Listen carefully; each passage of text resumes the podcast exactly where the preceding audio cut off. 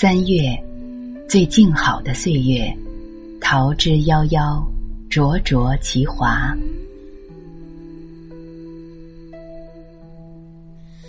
什么花儿能代表春天呢？我想，非桃花莫属。唐人周朴写道：“桃花春色暖先开，明媚谁人不看来？”桃花一开，一派明媚烂漫，荒野外、西岸边、山谷中，霎时热闹起来，整个人间都被染得春光旖旎。一朵桃花，唤醒了人间最美的时节。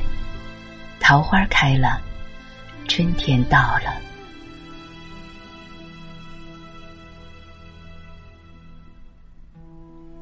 最静好的岁月，桃之夭夭，灼灼其华。今生今世里说，桃花难画，因要画得它静。桃花是村中围井头有一株，春事烂漫到难收难管，亦依然简静。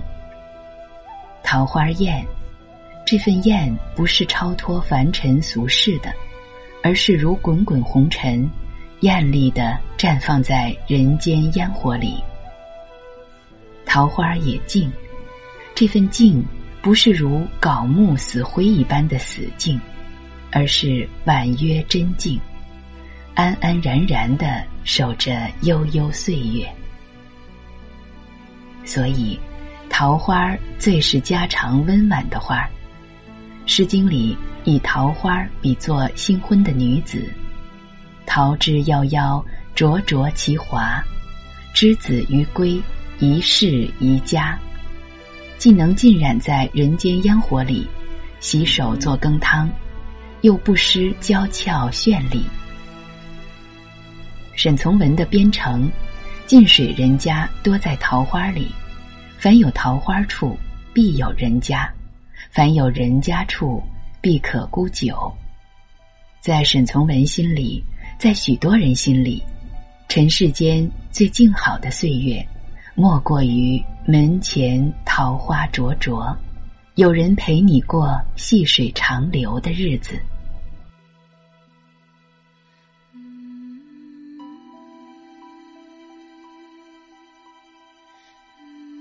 最美丽的惆怅，人面不知何处去，桃花依旧笑春风。桃花花期短，三五日便凋零，哪怕只是刹那芳华，亦足以令人朝思暮想、刻骨铭心，像极了初恋。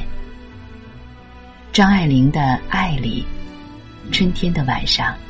后门口的桃花树下，穿着月白衫子的女孩，遇到了熟悉又陌生的邻家男孩，轻轻的问一声：“哦，你也在这里吗？”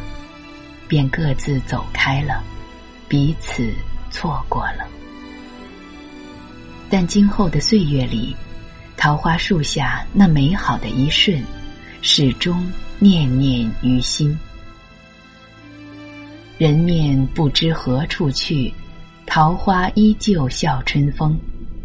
瞬间成为永恒，永恒的念想，永恒的惆怅，爱的飘渺和不确定，一如桃花的开落。桃花如此，万物如此，人生亦是如此。在的时候只觉是寻常，等到错过了，失去了。才追悔莫及。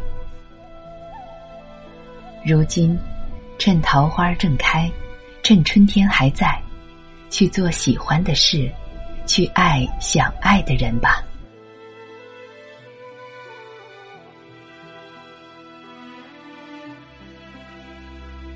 最安定的归宿，心中若有桃花源，何处不是水云间？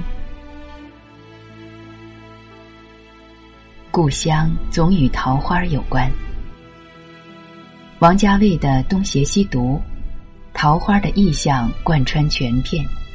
欧阳锋说：“我梦见我家乡的桃花都开了，我想起我已经很久没有回白驼山了。开满桃花的故乡，才是记忆里的样子。